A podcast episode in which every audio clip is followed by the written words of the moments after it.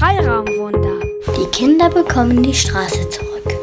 Wir haben einen Bollerwagen gebaut, der ist aber noch nicht fertig. In der Nähe ist eine Grundschule und da laufen jeden Tag Kinder dran vorbei. Es wurde mir immer klarer, wenn schon die ersten Grasbüschel sich unter den Rädern bilden, dass da irgendwas völlig schief läuft. Ja. Gerhard Wollnitz ist der, der das Freiraumwunder als erster gebaut hat. Oder erfunden, um ehrlich zu sein. Hier ist eine neue Ausgabe des Freiraumwunder Podcasts, die sechste Ausgabe. Wir sind im Februar 2020. Hier heute mit Klaas und Stefan. Hallo. Hallo Stefan. Das Freiraumwunder ist aus der Galerie leider verschwunden und ist jetzt in der Tiefgarage, macht so eine Art Winterschlaf, aber es muss ja jetzt irgendwie auch weitergehen. Wie ist denn der Stand der Dinge eigentlich? Ja, wir haben es ja in einer Nacht- und Nebelaktion, muss man ja schon fast sagen, aus der Galerie mit äh, acht Rollwagen rausbewegt, ähm, unterwegs ähm, sind uns mehrere Rollwagen bzw. die Rollen kaputt gegangen, sodass wir schon Sorge hatten, ob wir es überhaupt in die Tiefgarage reinbekommen. Äh, ich habe dann mein Skateboard aus dem Keller geholt und das war dann die Rettung, dass wir es tatsächlich in die Tiefgarage noch reinbekommen haben, weil äh, ja fast alle Rollwagen schon kaputt gegangen sind. Das Gewicht war einfach zu groß für den wackeligen Bürgersteig. Aber wir haben es geschafft und haben danach auch Feierabendbier getrunken und das hat nochmal richtig Spaß gemacht. Jetzt steht es in der Tiefgarage. Und ähm, was wir noch äh, dran bauen möchten, sind die Achsen. Äh, die sind vorgestern geliefert worden und wir planen jetzt gerade äh, den Termin, wann wir die dran bauen können. War das ein Longboard, mit dem du es dann geschafft hast? Nee, das äh, mein ganz altes Skateboard, das ähm, also in heut, zu heutigen Verhältnissen ist es relativ groß, weil die ja kleiner geworden sind, irgendwann äh, vor 15 Jahren oder so. Und das Skateboard ist ist schon gute 25 Jahre alt, also äh, noch eins der klassischen großen, aber es ist kein Longboard. Wir hatten ja schon gesagt, in der vorigen Podcast-Ausgabe war ja dokumentiert, wie die Finissage gelaufen ist, mit einem Special Guest aus Stuttgart, der die ganze Zeit auch anwesend war, nämlich äh, Gerhard Wollnitz. Und mit dem habe ich nochmal ein längeres Interview geführt, an diesem Tag. Und das werdet ihr heute hier im Podcast auch hören. Da geht es darum, wie Gerhard überhaupt auf die Idee gekommen ist, das Stuttgarter Parkraumwunder zu erfinden. Ich glaube, ich habe ihn auch gefragt, dass ähm, es zweimal wirklich verschwunden war, dann doch wieder aufgetaucht ist und ähm, sonstige kleine Geschichten aus dem Umfeld des Stuttgarter Parkraumwunders das ja Vorbild war für das Freiraumwunder in Berlin.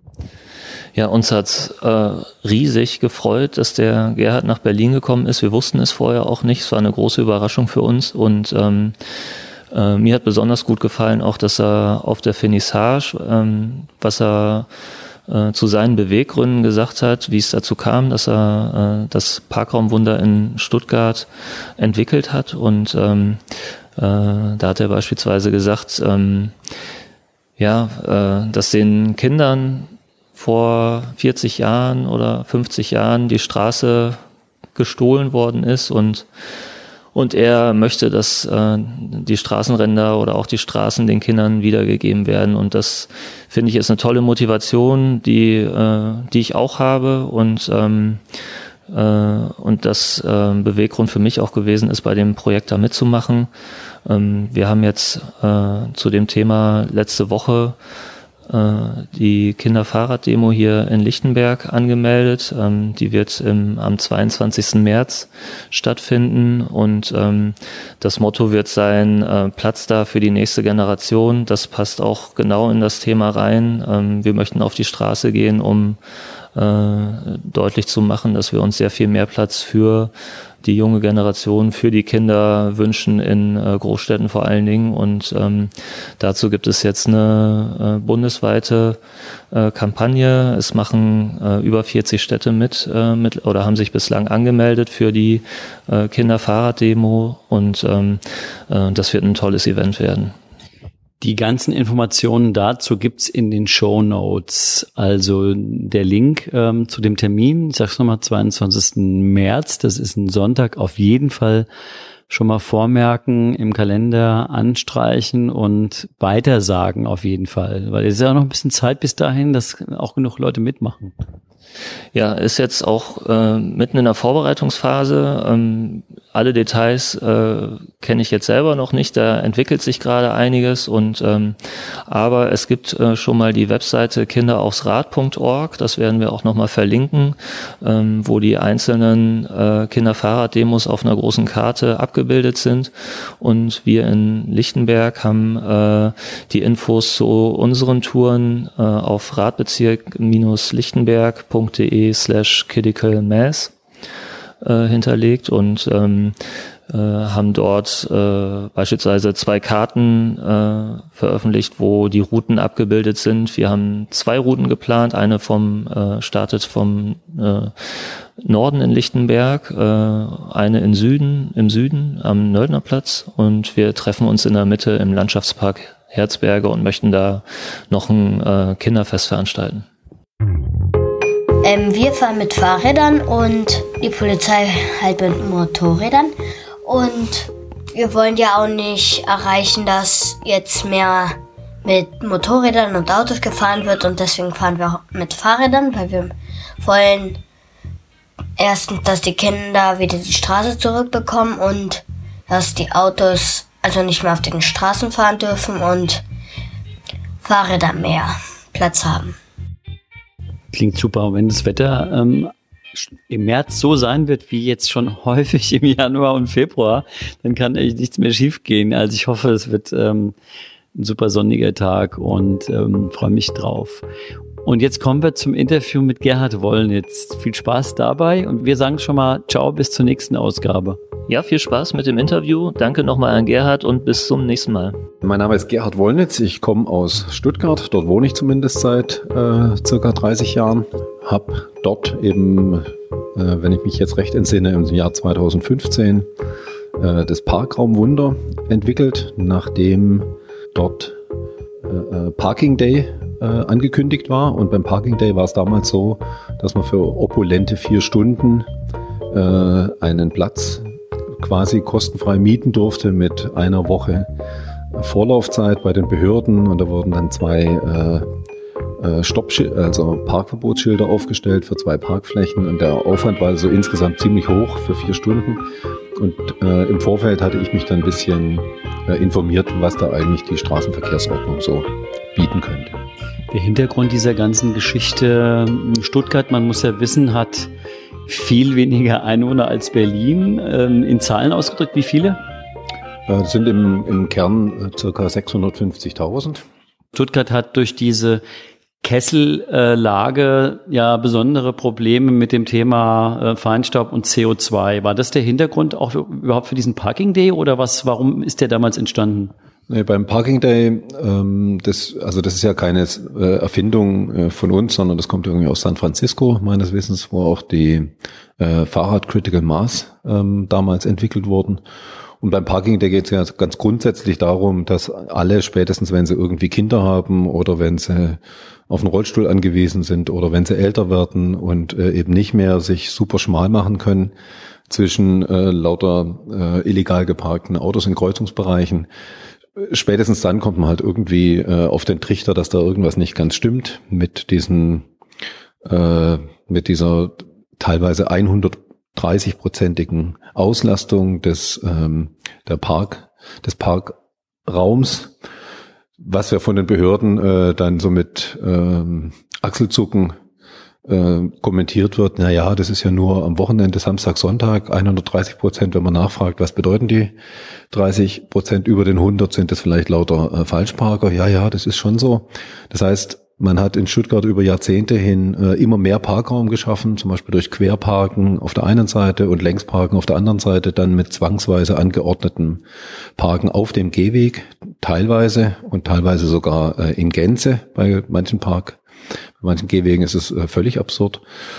Ja, und da kommt man dann halt irgendwann äh, auf den Gedanken, dass da vielleicht irgendwas ganz prinzipiell nicht stimmt, wenn circa einem Viertel der äh, wohnungsbewohnenden Bevölkerung, also auf die Wohnungen eben umgerechnet, circa nur 25 Prozent kostenfreie Parkflächen im öffentlichen Raum äh, offeriert werden.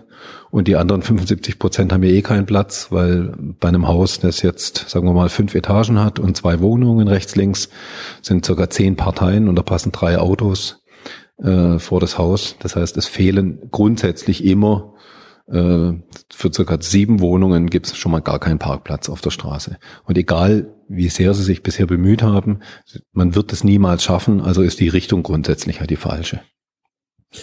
Und so Geschichten wie ähm, Anwohnerparken gibt es wahrscheinlich auch wie in anderen Städten. Ich habe jetzt gelesen, dass Berlin ähm, jetzt dann doch gesagt hat, Anwohnerparken soll teurer werden, weil das ist bisher ja in einem in einem Rahmen, der relativ erschwinglich ist. Das ist ja so eine, eine Schraube, an der man jetzt als Stadt irgendwie dann doch drehen könnte, um einfach mal sozusagen die Anwohnerzonen äh, da zu verteuern. Aber das wird das Problem wahrscheinlich auch nicht wirklich lösen. Ja, also das Anwohnerparken ist ja äh, zunächst mal schon mal ein skurriles Konstrukt.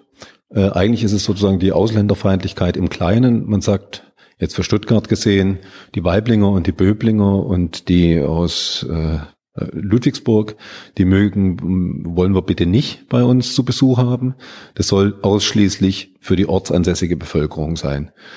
Vor dem Hintergrund, was ich vorhin gesagt habe, äh, da man ja sowieso gar niemals äh, den Parkraum für alle Anwohner schaffen wird, ist ja die äh, Auswahl ähm, eigentlich unserer äh, Zivilisationsstufe eigentlich unwürdig so, dass nur ein Parkplatz findet, wer als erster da ist. Also es ist quasi diese Zementierung, der, man dachte eigentlich, man hätte das überwunden, der Idee, der Stärkere und der Erstere, der schafft's. Es geht ja niemals darum, dass man irgendwie nachweisen müsste, dass man jetzt aufs Auto wirklich angewiesen wäre, weil man zum Beispiel bewegungseingeschränkt wäre. Es ist ja ein Phänomen, dass ein Großteil der Autos gar nicht von Bewegungseingeschränkten gefahren wird und gleichzeitig aber circa, also über 50 Prozent der Fahrten unter fünf Kilometer Distanz äh, absolviert werden, wo man ja eigentlich davon ausgehen müsste, dass, dass die meisten Menschen mit ihren äh, Beinen, die wir durch die Evolution irgendwie seit 100.000 Jahren hat sich das ja sehr bewährt, benutzen könnten. Das heißt, ähm, äh, Anwohnerparken ist zunächst mal die Idee, dass man das Anwohnern exklusiv gestartet. Das heißt, man möchte keine Besucher da haben. Und in der Folge ähm, sagt man dann, ja, jetzt müssen wir es reglementieren. Ähm, da kostet also in Stuttgart so ein Ausweis circa 32 Euro im Jahr. Das ist aber natürlich in keiner Weise irgendwie ein Entgelt für den Vorgang des Parkens, sondern das ist eine reine Aufwandsentschädigung für den bürokratischen Aufwand, einen in Folie geschweißten äh, Papierzettel äh, ausgehändigt zu bekommen. Und wenn man näher nachfragt, ja, wo darf ich denn da jetzt parken? Äh, Kriege ich da auch einen Parkplatz? Dann sagen sie, nachdem er das Geld bezahlt hat, äh, ja, äh, nee, also äh, eine Garantie ist es natürlich nicht. Äh, de facto kann man es also zusammenfassen, bekommt man die Erlaubnis, am allabendlichen Kampf auf der Straße teilzunehmen. Das ist also quasi ein, ein Eintrittsticket für die Arena Straße Ebene Null. Ja, das war also, also der Status quo und ähm, im Zusammenhang mit dieser ganzen Geschichte bist du dann darauf gekommen oder hast dir Ideen äh, gemacht, was könnte man jetzt ähm, ändern und dann ist das sogenannte Parkraumwunder entstanden. Erstmal zu, zu dieser zu diesem Begriff. Gab es erst den Begriff oder gab es erst die Idee des Gefährts und dann hinterher den Begriff dazu?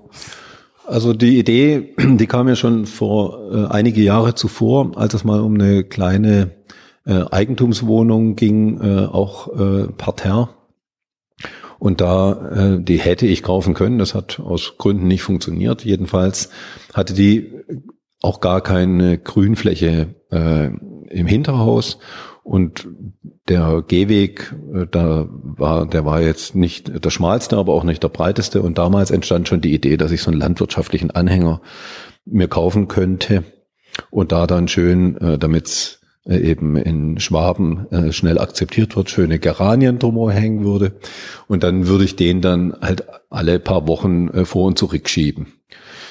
Mittlerweile, ja, um, um, dann sozusagen um, um, um, um für mich und meine äh, Freunde, dass man sonntags frühstücken kann, äh, auf der Straße, in der Sonne, vor der Parterre-Wohnung. Ja, das wäre so eine Mischung aus Laden. Ich mache so Innenarchitektursachen und so. Ist eine Mischung aus Büro und Wohnen gewesen und da es überhaupt keine, weder Balkon noch Terrasse gab, war dann das die Idee. Und jetzt fürs Parkraumwunder war es dann so, ich hatte äh, immer mal wieder noch ein, ein Kraftfahrzeug, äh, hatte aber immer weniger das Gefühl, dass das besonders klug ist. Und ähm, wenn man äh, zum Beispiel das Auto, sagen wir mal, mehr als zwei Wochen nicht benutzt, um es nur dann zu benutzen, dann dreht sich die, der ursprüngliche Stolz über das wenige Benutzen, äh, kippte bei mir in Scham, weil ich ja äh, die in der Nähe ist eine Grundschule und da laufen jeden Tag Kinder dran vorbei. Es wurde mir immer klarer, wenn schon die ersten Grasbüschel sich unter den Rädern bilden, dass da irgendwas völlig schief läuft. Ja. Das kann eigentlich nicht wahr sein, dass nur weil man mal irgendwie ein Invest von 1000 Euro irgendwie geleistet hat und sich irgendeine Blechbüchse gekauft hat, dass man die auf die Straße stellen darf und alles andere darf man nicht. Dann habe ich es endlich geschafft, mich vom Auto äh, in Gänze zu trennen äh, auch mit Stadtmobil und so. Und mittlerweile fahre ich aber fast nur noch äh, Fahrrad und laufe eben viel und benutze eben öffentlichen Nah- und Fernverkehr. Und daraufhin habe ich dann, ich habe dann gemerkt, dass die Stadt Stuttgart mir äh, keine Belobigung postalisch zuschickte. Niemand hat gesagt, ach, uns ist aufgefallen, dass Sie circa zehn Quadratmeter öffentlichen Raum freigegeben haben. Wie können wir uns denn bei Ihnen erkenntlich zeigen? Und daraufhin äh, hackte ich dann diese Idee aus, nachdem ich die Straßenverkehrsordnung da ein bisschen gelesen hatte, dass ich mir einen großen Handwagen baue.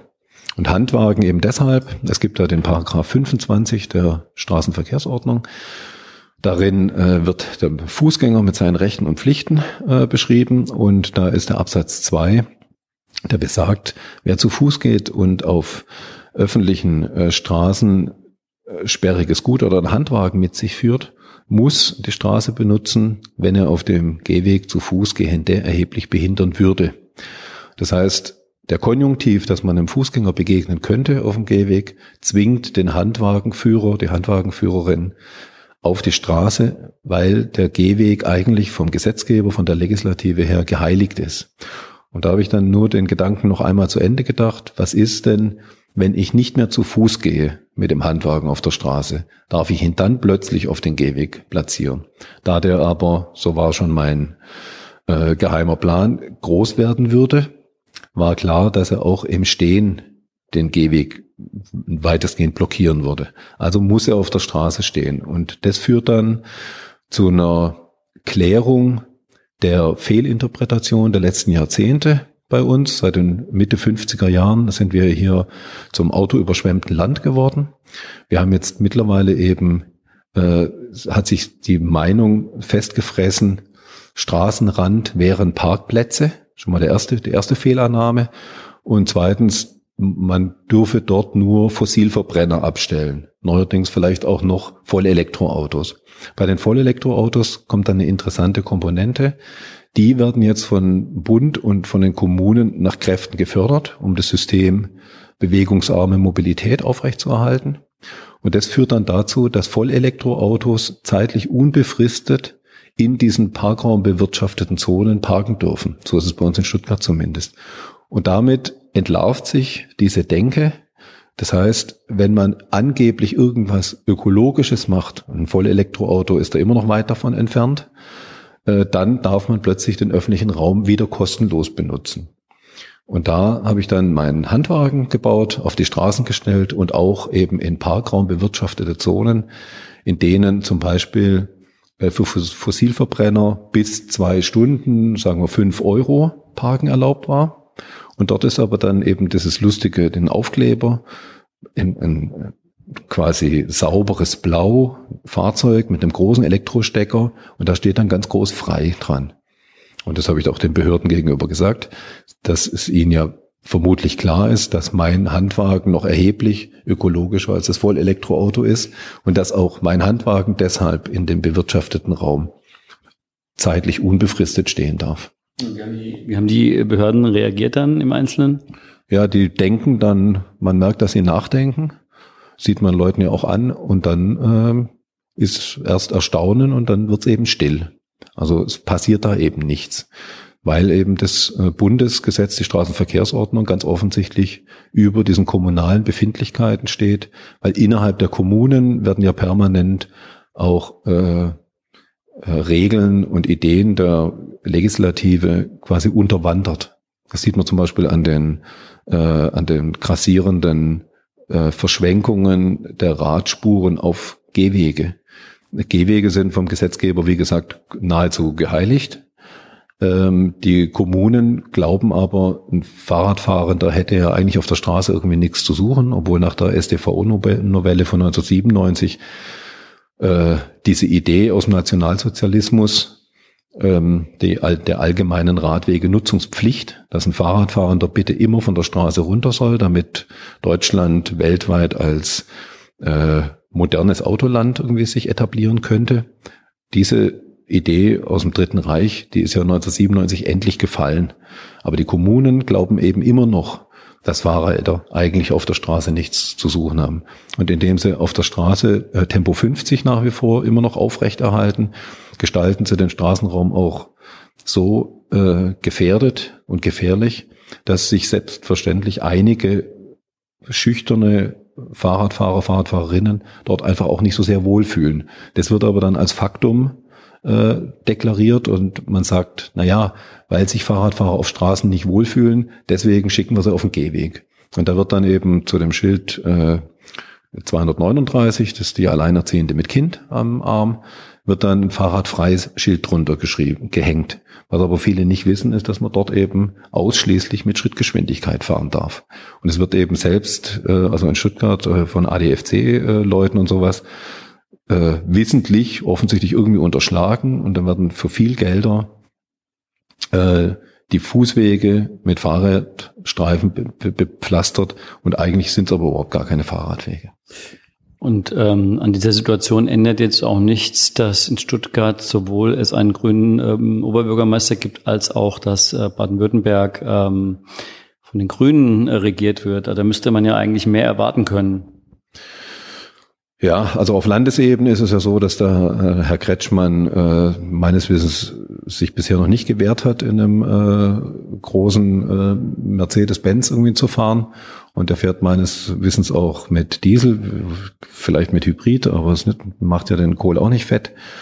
Und in Stuttgart selbst, ähm, da haben wir eben äh, den Fritz Kuhn als Oberbürgermeister äh, der ja von Bundesebene da in den ländlichen Raum gegangen ist und ganz offensichtlich jetzt kein so ein richtig Rocker ist.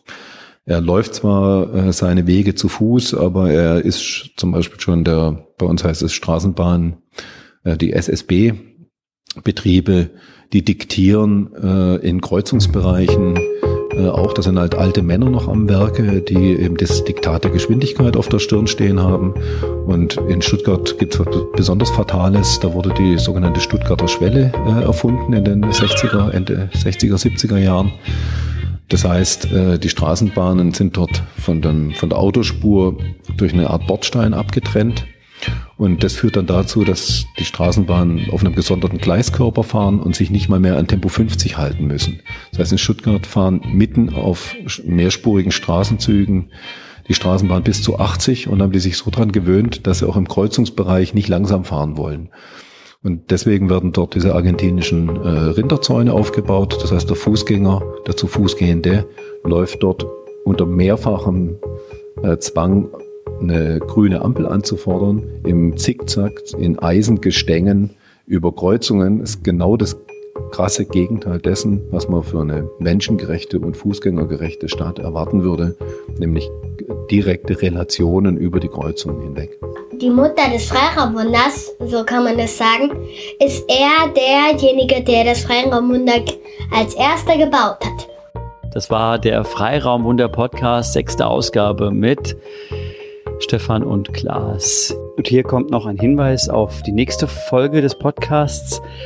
Da werde ich sprechen mit Tim Lehmann vom Verein Changing Cities. Wir verweisen auf die Show Notes und hört euch auch die vergangenen Ausgaben nochmal an, wenn ihr hier erst eingestiegen seid in diesen Podcast zum Freiraumwunder. Da wird nämlich nochmal erklärt, was es überhaupt ist und wie es dazu gekommen ist, bis zu diesem Stand, an dem wir uns im Moment befinden. Und ansonsten, ja, viel Spaß und bis zum nächsten Mal.